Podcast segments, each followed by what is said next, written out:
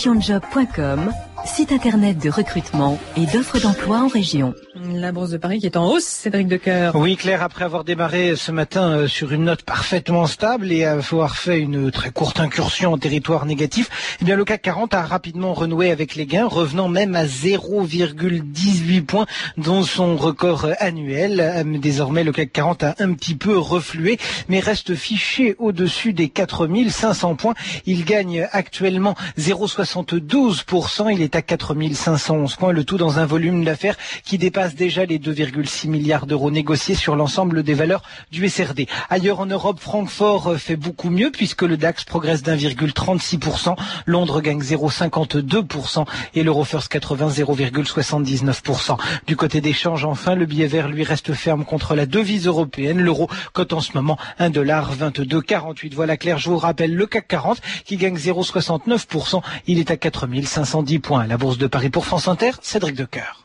Retrouvez toute l'actualité boursière, des informations sur les valeurs, les marchés et les sociétés, ou bien consultez votre sélection par téléphone sur le 3230, 34 centimes d'euros les minutes.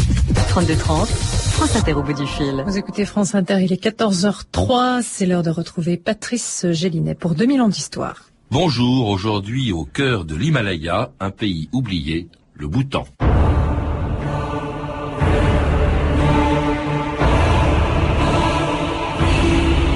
Entrer au Bhoutan, ce n'est pas seulement entrer dans un monde complexe, c'est aussi pénétrer dans le passé. Margaret Williamson, 1933.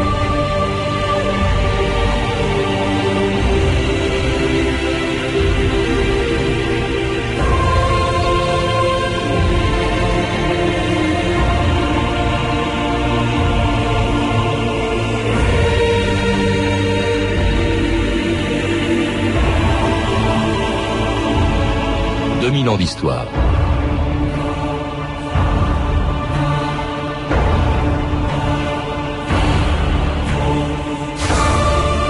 Aussi petit que la Suisse et moins peuplé que les 20 arrondissements de Paris, à peine sorti du Moyen Âge, le minuscule royaume du Bhoutan est un pays dont on ne parle jamais. Caché quelque part sur les pentes de l'Himalaya, entre des sommets de plus de 7000 mètres et une forêt tropicale, cerné par les deux pays les plus peuplés du monde, le Bhoutan a réussi la prouesse de conserver malgré tout son indépendance, ses traditions et la beauté de ses paysages qui ont toujours fasciné les rares voyageurs qui s'y rendent. Le Bhoutan est un pays qui se mérite. Et donc lorsque nous arrivions, nous sommes arrivés au pied de ce sommet. Qui s'appelle Le, le Kanglagachu qui est une montagne qui fait à peu près 6000 mètres, hein, Kanglagachu, qui était donc un sommet invaincu. En fait, dans l'expédition, tout le monde était peu à peu empreint de cet état d'esprit, de cette douceur boutanaise, de cette harmonie avec le monde. Nous avions décidé que nous irions pas jusqu'au sommet, que nous respecterions la cime, car en fait c'était le monde des dieux, le monde des divinités qui n'était pas le nôtre. Et en fait, lorsque nous sommes arrivés proches de cette cime, à quelques mètres, eh bien, nous avions déployé une bannière de prière comme euh, offrande aux divinités de ces sommets et aux hommes de ces vallées. Françoise Pomaré, bonjour. Bonjour. Est-ce que vous qui connaissez le Bhoutan, je crois que vous y vivez depuis 25 ans à peu près, en tout cas euh, régulièrement, vous qui venez de lui consacrer un livre, est-ce que vous diriez la même chose que l'alpiniste que l'on vient d'entendre Le Bhoutan est un pays qui se mérite? Oui, je crois. Le Bhoutan est un pays qui se mérite parce que d'abord c'est un pays dont on ne parle pas. Donc déjà il faut le découvrir. Et puis aussi, il y a une géographie extrêmement difficile dans laquelle il faut, il faut rentrer. Et puis aussi, c'est un pays qui n'a pas les mêmes on ne travaille pas et on ne vit pas au Bhoutan sur les mêmes critères que les critères occidentaux. C'est un autre état d'esprit. Et ce qui est tout à fait frappant au Bhoutan, c'est justement ce manque d'agressivité qui existe à travers toute la société. On, ne parle pas du Bhoutan, dites-vous, mais pour en parler, encore faut-il qu'on sache exactement où ça se trouve, parce que c'est tout petit, c'est perdu en fait en plein milieu de l'Himalaya. Oui, c'est sur le flanc sud de l'Himalaya. Donc nous partons de 100 mètres, nous arrivons à 7000 mètres en gros, et nous sommes, le Bhoutan est coincé entre l'Inde et la Chine, comme vous avez dit, les deux grandes les pays qui ont le plus de population au monde. C'est une terre de contraste. Quand on vous lit, c'est quand même assez saisissant de savoir que sur une largeur d'environ 150 kilomètres, on passe de 100 à plus de 7000 mètres et d'une forêt tropicale qui est en bas, au sud du Bhoutan, tout près de l'Inde, au plus haut sommet du monde ou à quelques-uns des plus hauts sommets du monde. Oui, c'est justement euh, l'un l'un des aspects les plus extraordinaires du Bhoutan qui lui a permis à la fois de survivre, mais aussi de développer ou de conserver des flores extraordinaires et une écologie extraordinaire. Quand on dit forêt tropicale, bon, c'était, c'est vrai que c'est à la hauteur de l'équateur à peu près, non C'est non, non, c'est le tropique. Ah, ah, c'est le tropique, pardon. Mais c'est vrai qu'il y a, il doit y avoir une végétation inouïe. C'est fabuleux ce, ce, passage parce que j'évoquais la taille de la Suisse. On n'imagine pas en Suisse une forêt tropicale euh, en bas dans les vallées et, puis des sommets de, de, plus de 7000 mètres. C'est assez extraordinaire. D'ailleurs, si bien que ça pose évidemment des problèmes pour se déplacer. Au bout de temps, si j'ai bien compris, on ne se déplace pas d'est en ouest ou du nord au sud, mais de haut en bas. Cathy Johnny, euh, où allez-vous? Cathy Johnny, où allez-vous? Ça, c'est le salut traditionnel. Parce que on marchait sur les routes ou sur les chemins de montagne et on se rencontrait. Et on ne disait pas bonjour, on disait Cathy Johnny, où allez-vous? Et on répondait Nama Johnny, je vais en bas. Naya Johnny, je vais en haut. C'est en fait une forme tout à fait euh, stéréotypée de réponse, mais qui correspond parfaitement à la géographie du pays, puisqu'on passe son temps au bouton soit à monter, soit à descendre.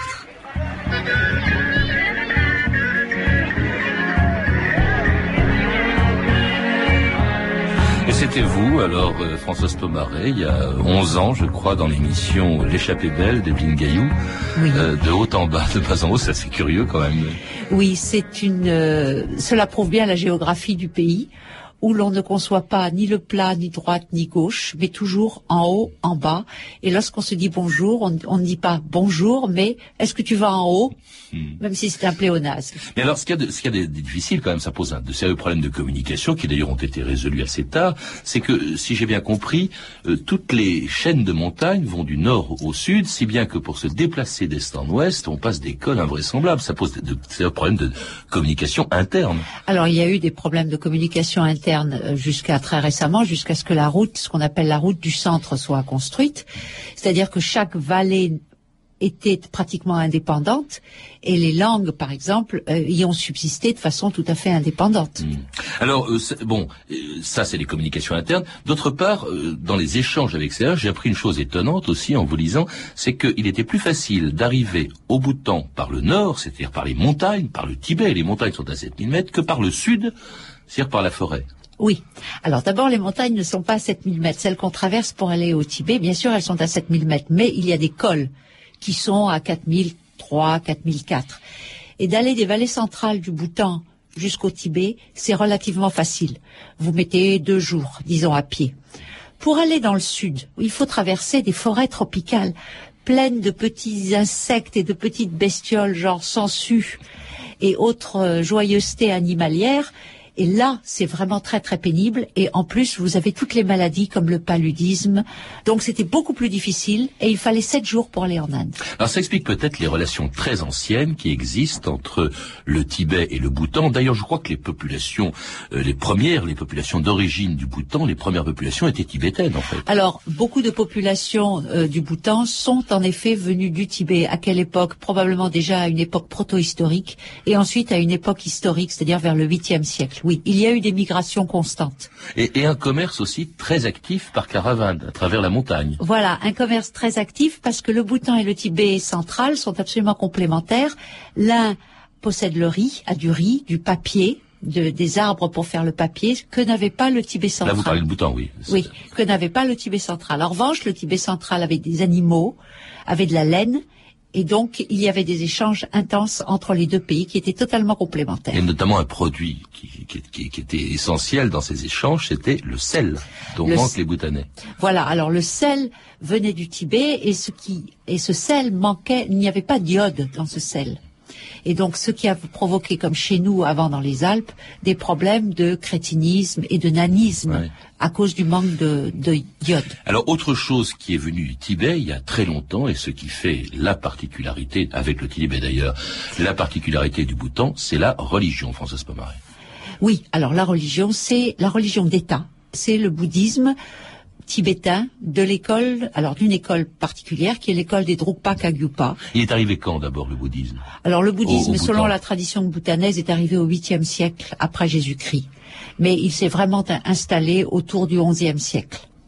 Et il y a eu différentes écoles, comme au Tibet, différentes écoles religieuses, mais deux sont restées extrêmement importantes. Celle qui est devenue l'école officielle, c'est-à-dire les Drupa Kagyupa, et l'autre qui est l'école des Nyingmapa. Qu'est-ce qui distingue le, bouddhisme des Bhoutanais, de celui des Tibétains, etc. Vous parlez d'un bouddhisme tantrique, alors tout le monde n'est pas censé savoir ce que ça signifie. Oui, en effet. Non, il n'y a pas vraiment de différence. Il n'y a pas de différence entre le bouddhisme du Bhoutan et le bouddhisme du Tibet. C'est exactement, c'est la, la même grande appartenance au bouddhisme tantrique.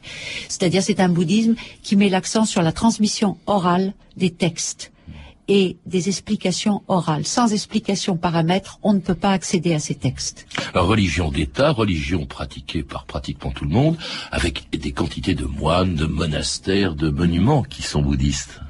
Oui, bien sûr. Alors, il y a un certain nombre de, de monastères. Il y a environ 7000 moines d'État, c'est-à-dire des moines qui sont payés par le gouvernement. Mais il y a également beaucoup de religieux qui sont des religieux, ce qu'on appelle curieusement des religieux laïcs, c'est-à-dire des religieux qui sont mariés et qui ont aussi une ferme. Et donc, qui font à la fois office de prêtre dans les, dans les villages et euh, fermiers. Alors, une religion qui est omniprésente, qui est partout, y compris dans les fêtes.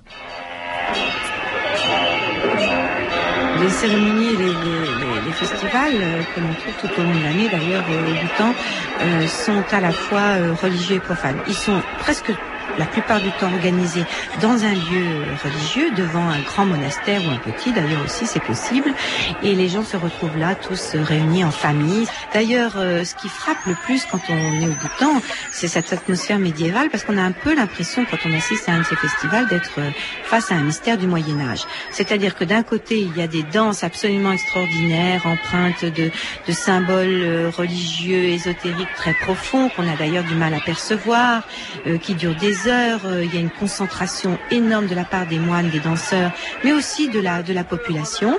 Et puis en même temps, euh, cette population euh, mange, pique-nique au milieu de, des moines, les enfants courent, jouent, et c'est étonnant. vous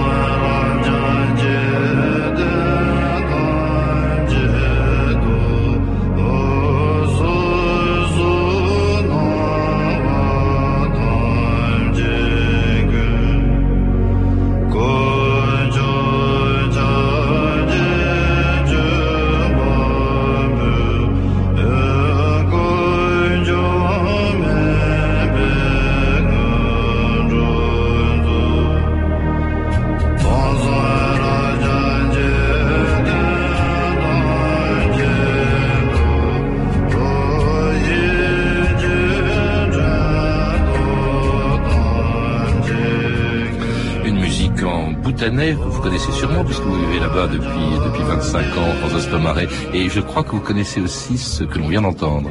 Oui, c'est un, c'est un chant religieux chanté par le lama bhoutanais, un lama bhoutanais qui vit en France et qui s'appelle lama Djurmé. Alors la religion, elle est partout, y compris euh, pendant plusieurs siècles, je crois pendant trois siècles, elle, est au pouvoir. Le, Bhoutan a été une théocratie pendant trois siècles. Voilà, le Bhoutan est devenu l'État bhoutanais en tant que tel que nous le connaissons aujourd'hui, grâce à un religieux qui est arrivé du Tibet en 1616 et qui a constitué cet État et qui en a fait une théocratie. Donc, la majorité de l'administration était tenue par des moines. Et la religion était donc partie intégrante de l'État jusqu'en 1907. Ah oui. Et après quoi c'est devenu, on y reviendra, une, monarchie. Le Tibet, les relations avec le Tibet euh, n'ont pas toujours été bonnes. Le Bhoutan est peut-être un pays très pacifique, vous le disiez tout à l'heure, aujourd'hui. Mais en revanche, il a été en permanence en guerre et notamment, enfin pendant très longtemps, euh, contre le Tibet qui avait des ambitions au Bhoutan. Bien sûr, euh, la relation avec le Tibet sont des relations passionnées. Ce sont deux amants.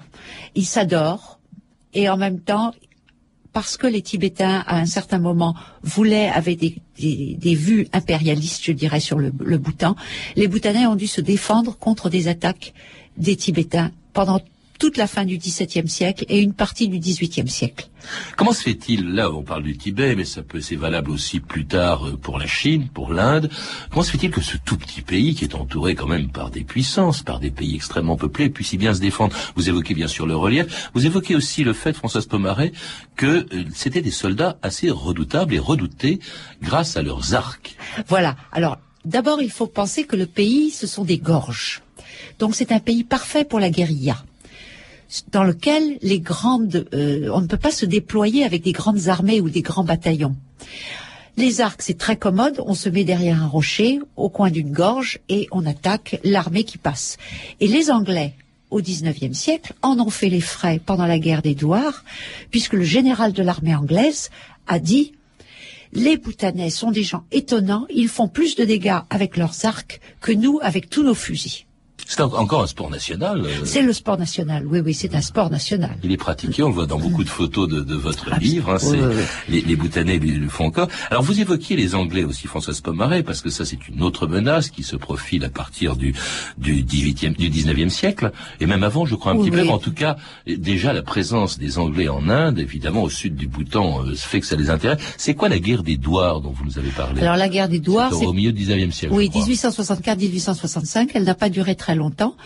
À la suite d'un certain nombre d'escarmouches entre les, les Bhoutanais et les Anglais qui étaient donc sur leur frontière sud puisqu'ils tenaient l'Inde, euh, les Anglais ont décidé que vraiment ces gens des montagnes c'était absolument impossible et comment ça se fait que le Bhoutan n'était pas sous leurs euh, bottes? Et ils ont décidé de l'envahir. Les, les Douars, il faut rappeler, je crois que c'est les, Les 18 doigts, portes, c'est ça ça veut dire les portes, c'est-à-dire ce sont les ouvertures de l'Himalaya sur la plaine indienne. Mhm. Ils sont 18. 18 ouvertures en Assam et au Bengale. Et donc, les Anglais ont emmené des troupes et ont voulu rentrer au Bhoutan par ces portes. Et c'est à ce moment-là que les archers les attendaient. Décidément, c'est étonnant. Les Anglais parviennent à conquérir l'Inde et puis sont arrêtés devant ce petit timbre-poste minuscule qu'est le Bhoutan. C'est assez étonnant. Il y a un fort sentiment national à l'évidence au Bhoutan, y compris aujourd'hui. National et nationaliste. Mhm. Alors, avec les Anglais, avec cette guerre des, des Douars, qui se, euh, après cette guerre des Douars, les rapports se sont améliorés avec les Anglais, et c'est à la fin, je crois, c'est à ce moment-là qu'apparaît que le- la, la théocratie devient une monarchie. Ça devient un royaume. D'ailleurs, je crois que c'est le seul royaume bouddhiste du monde. Euh, non, ce n'est pas le seul royaume, parce que la Thaïlande est aussi un royaume bouddhiste, mais c'est le seul royaume où le bouddhisme tibétain est la religion d'État. Mm.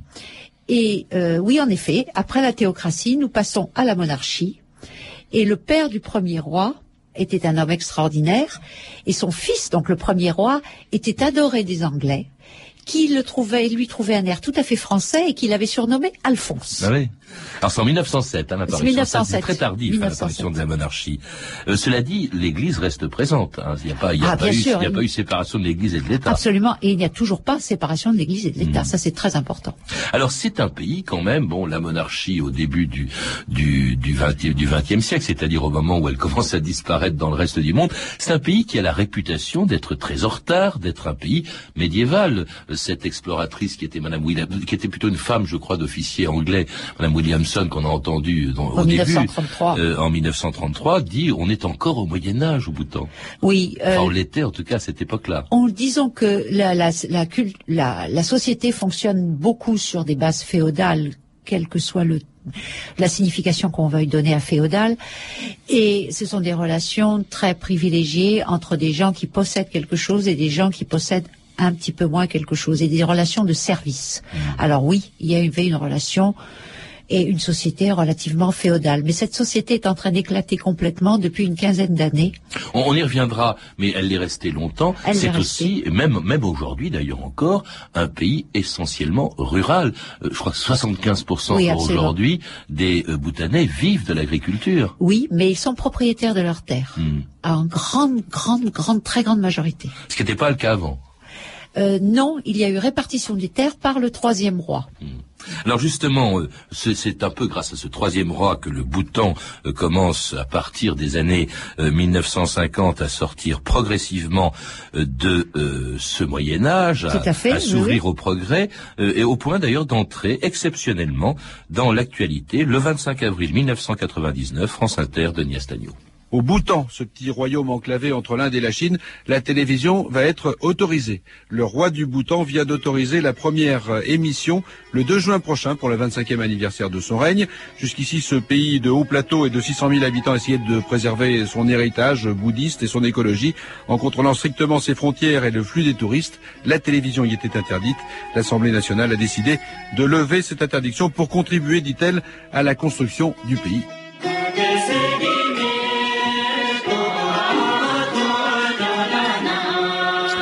La télé au Bhoutan en 1999. Dites-moi, c'est un peu tard, Françoise Pomaret, quand même. non? Oui, oui, mais en fait, euh, il n'y avait pas de télévision nationale. Et il est certain que dans ce pays où il y avait tout à faire, la télévision n'était pas une priorité. La priorité, c'était les routes, les communications, euh, le téléphone, etc. Oui, alors ça, ça se passe à partir des années 50.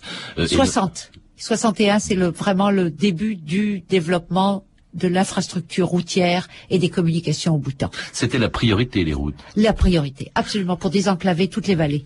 Avec une aide importante, je crois, qui est venue de l'Inde. Oui, Alors il faut rappeler quand même, il faut évoquer les rapports avec l'Inde, l'Inde indépendante en 1947, qui s'intéresse aussi au, au Bhoutan, on peut s'en douter, et qui entretient plutôt de bons rapports avec les Bhoutanais. Alors d'excellents rapports qui datent de l'Angleterre, bien sûr. Donc ils ont repris les traités qu'ils avaient, que les Bhoutanais avec les Anglais avaient avec les Anglais.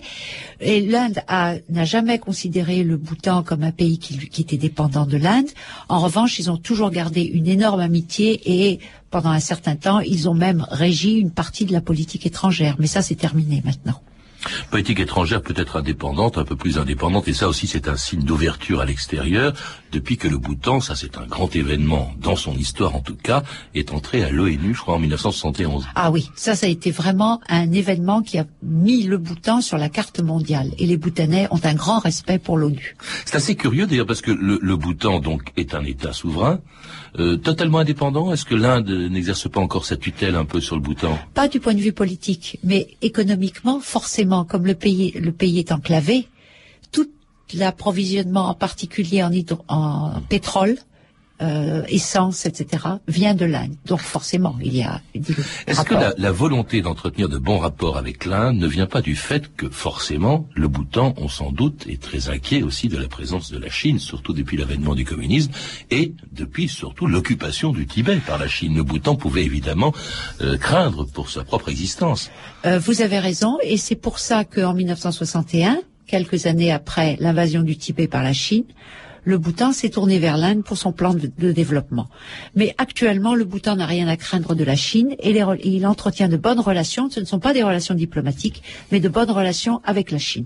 C'est curieux aussi, Françoise Pomaret, parce que en vous lisant, vous dites le Bhoutan compte euh, 700 000 habitants, je crois. Oui. Et bon, je me suis renseigné ailleurs, j'essaie toujours de recouper mes informations. Bien je sûr. vois ailleurs 2 millions d'habitants. Alors, quel est le chiffre exact d'abord et comment expliquer cet écart entre 700 000 et 2 millions? C'est-à-dire, euh, au fond, c'est un, c'est- ça passe du simple au triple selon les chiffres. D'accord. Alors d'abord, un scoop pour vous, c'est qu'il y a eu un recensement cette année. Et enfin, à la fin de cette année, on va avoir la population exacte du Bhoutan. D'accord. Premièrement. Deuxièmement, c'est que lorsque le Bhoutan a voulu se présenter à l'ONU, l'Inde, qui le parrainait, a dit écoutez, avec une population aussi petite, vous n'allez pas être pris au sérieux. Donnez donc votre population comme entre un million et demi et deux millions d'habitants. Et c'est comme ça que les chiffres sont, ce sont des chiffres totalement fantaisistes. Alors, lequel est le bon le- De quel est le Pro- plus proche? Parce qu'il y a aussi un autre problème quand même, Françoise Pomaret. Vous en parlez d'ailleurs. Il y a eu un recensement, le premier, là, Oui. vous, vous évoquez un re- nouveau recensement, mais le premier, je crois que c'est en 1988. Bon. Et euh, il y a une loi qui été précédée d'une loi euh, de citoyenneté qui excluait euh, tout étranger, euh, je crois, euh, installé après 1958, de la citoyenneté bhoutanaise. Certains même disent que les étrangers qui étaient là depuis plus longtemps, or ça, ça visait une population bien particulière et très importante au Bhoutan, ce sont les Népalais. Alors voilà, ce sont les Népalais qui se sont établis au Bhoutan au cours du XXe siècle. Et il est vrai que cette, cette loi concernant la citoyenneté, c'est une loi du pays 1958, c'est la date butoir. Si vous pouvez prouver que vous étiez dans le pays avant 1958, vous êtes citoyen bhoutanais. Sinon, il fallait partir. Alors, il y a une grande partie... C'est de l'épuration ethnique. hein, Non, non, non, non, non, non, absolument pas. C'est pas une épuration. Bah non, mais ethnique. c'est... D'abord, parce que d'abord parce qu'il y a 20% de la population quand même qui est restée et qui est népalaise. Actuellement, il y a beaucoup de Népalais au Bhoutan. Il faut pas l'oublier. Il y a au moins 20% de la population qui est népalaise. Mhm. Ça visait essentiellement les gens, les travailleurs immigrés qui s'étaient installés au Bhoutan et qui étaient restés sans papier. Et qui étaient en grande partie des Népalais, en effet, qui étaient venus avec les projets de développement de l'Inde. Hmm. Donc ça visait cette population-là. Et les Népalais, il y a énormément de Népalais au Bhoutan, on dit au moins 20% de la population. Donc il faut pas tout mélanger. Et lorsqu'il y a eu les problèmes, j'étais moi-même au Bhoutan, il y a énormément de Népalais qui vivaient dans le sud, qui se sont réfugiés dans les vallées centrales. Or, s'il y avait vraiment épuration ethnique, on ne se réfugierait pas euh, exactement dans la gueule du loup. Ça, Mais je crois, euh, dites-moi si c'est vrai, je crois que les Népalais se voient interdire un certain nombre de professions, Non. d'administration, Ah, c'est pas vrai. Absolument pas vrai. Ce Ouais. sont d'excellents commerçants, alors que les Bhoutanais ne le sont traditionnellement ne le sont pas. Ce sont des agriculteurs. Les Népalais sont d'excellents commerçants. Donc les plus le par exemple, à l'université, ce sont toujours les Népalais, les gens d'origine népalaise, qui ont les meilleurs diplômes en économie. Il y a une phrase que je trouve extraordinaire, qui était, je crois, inventée par l'actuel, le dernier et actuel roi du Bhoutan, le bonheur national brut. Qu'est-ce que c'est? C'est une belle idée, je trouve. Oui, c'est une jolie idée. Le bonheur national brut repose euh, sur quatre piliers qui sont la bonne gouvernance, la protection des valeurs traditionnelles, la protection de l'environnement et le développement économique. Mais le développement économique n'est qu'un des quatre piliers du bonheur national brut. Une constitution, quand vous parlez de bonne gouvernance, si je puis dire, c'est une constitution qui doit, qui doit sortir en ce moment. Alors il y a plusieurs choses. Là, il y a la Constitution qui est en qui est en préparation et qui est d'ailleurs sur laquelle qu'on peut commenter en direct sur Internet. Elle est sur Internet. Et puis il y a également la décentralisation des fonctions et des responsabilités au niveau local, au niveau des paysans. Et une grande importance attachée à l'environnement, vous le soulignez beaucoup, ce qui permet à ce pays d'être d'être aussi beau qu'on le, qu'on le voit dans votre livre, euh, dont je rappelle le titre, Françoise Pomaré, Le Bhoutan au plus secret de l'Himalaya, qui vient d'être publié aux éditions Gallimard en collection découverte. Vous avez également écrit, je crois, un guide touristique consacré à ce pays publié chez Olizane. À lire également Bhoutan, voyage au pays de Bouddha de Michel Pitiot est paru aux presses de la Renaissance. Et enfin, apparaître demain un numéro du Figaro Magazine avec un dossier important sur le Bhoutan signé par Anne-Marie Gruet. Vous avez pu entendre des extraits de l'émission L'échappée belle d'Evelyne Gaillot diffusée sur France Culture le 28 octobre 1994. Ces références sont disponibles par téléphone au 32 30, 34 centimes la minute ou sur franceinter.com. C'était le Bhoutan. Euh, Merci à Émilie Couette, euh, Claire Tesser, Camille Pouche-Chalaguier et Amélie Briand-le-Jeune et à notre Sherpa, le Sherpa de 2000 ans d'histoire, la réalisatrice Anne Kobilac.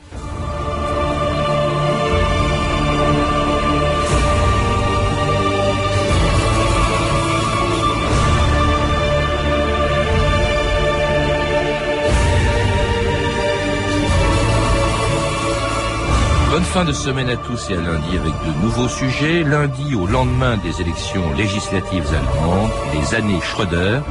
Mardi à l'occasion du centième anniversaire de sa naissance, une légende du cinéma, Greta Garbo.